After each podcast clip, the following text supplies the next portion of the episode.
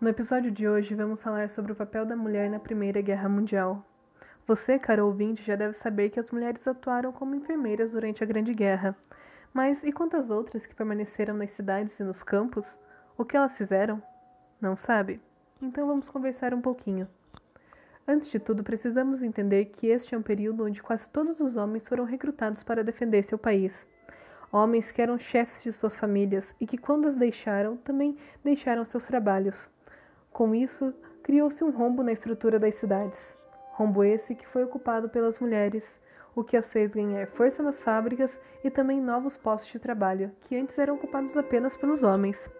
As mulheres, durante a guerra, tinham uma grande participação no fundo econômico e atuaram em vários setores industriais, como na mecânica, onde criavam e consertavam motores.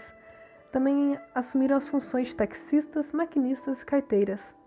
Outro setor em que a mulher teve uma grande atuação foi a indústria bélica, onde sua importância passou a ser reconhecida.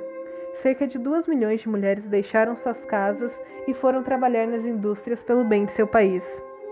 Mas, mesmo sendo uma peça vital para manter a economia e o país estáveis, as mulheres eram exploradas, chegando a trabalhar durante 12 horas e ganhando um salário muito inferior ao dos homens.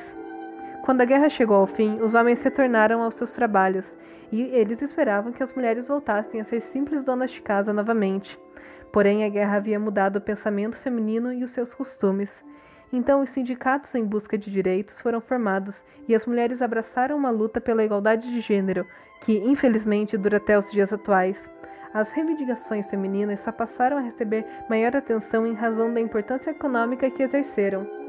O movimento social que surgiu em defesa dos direitos de igualdade entre homens e mulheres recebeu o nome que hoje conhecemos como feminismo. Podemos então concluir que a Grande Guerra foi um marco determinante para a luta e conquista dos direitos das mulheres.